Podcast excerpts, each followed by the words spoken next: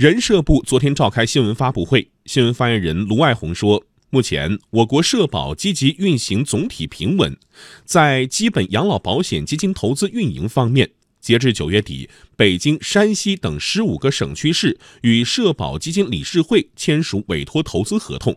四千一百六十六点五亿元资金已经开始投资。央广记者何源、王建帆报道。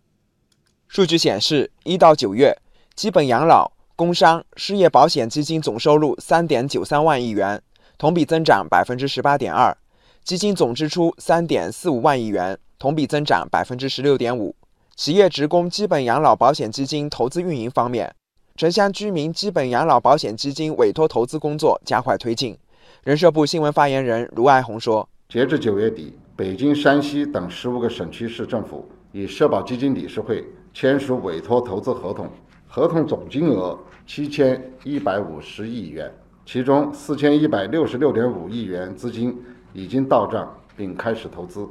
卢爱红说。要继续加强年金基金市场监管，全面开展社会保险基金风险防控，组织开展社会保险经办风险管理专项行动省级互查。另外，卢爱红说，目前各地区企业退休人员基本养老金已经全部发放到位，机关事业单位退休人员基本发放到位。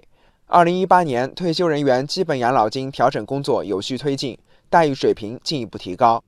在昨天的新闻发布会上，人社部新闻发言人卢爱红还介绍了当前的就业形势。一到九月，我国累计实现城镇新增就业一千一百零七万人，同比增加十万人。三季度末，全国城镇登记失业率为百分之三点八二，降至多年来低位。继续来听报道。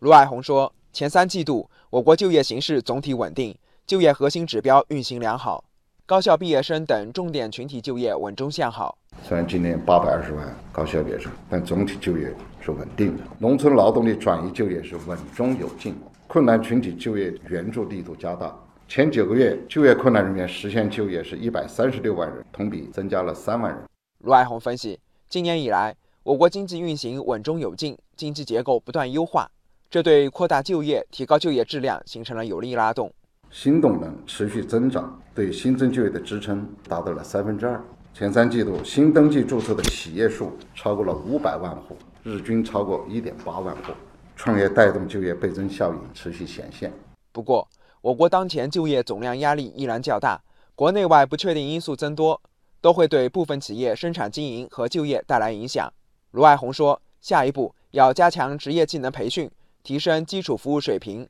着重引导各类群体创业，带动就业，打造双创升级版，落实面向大学生等群体的创业担保贷款、一次性创业补贴、创业孵化基地奖补等政策，实施返乡创业带头人培养、农民工返乡创业培训等专项行动，研究制定促进科技人员柔性流动、鼓励科研人员离岗创业等政策，支持科研人员投身科技型创业。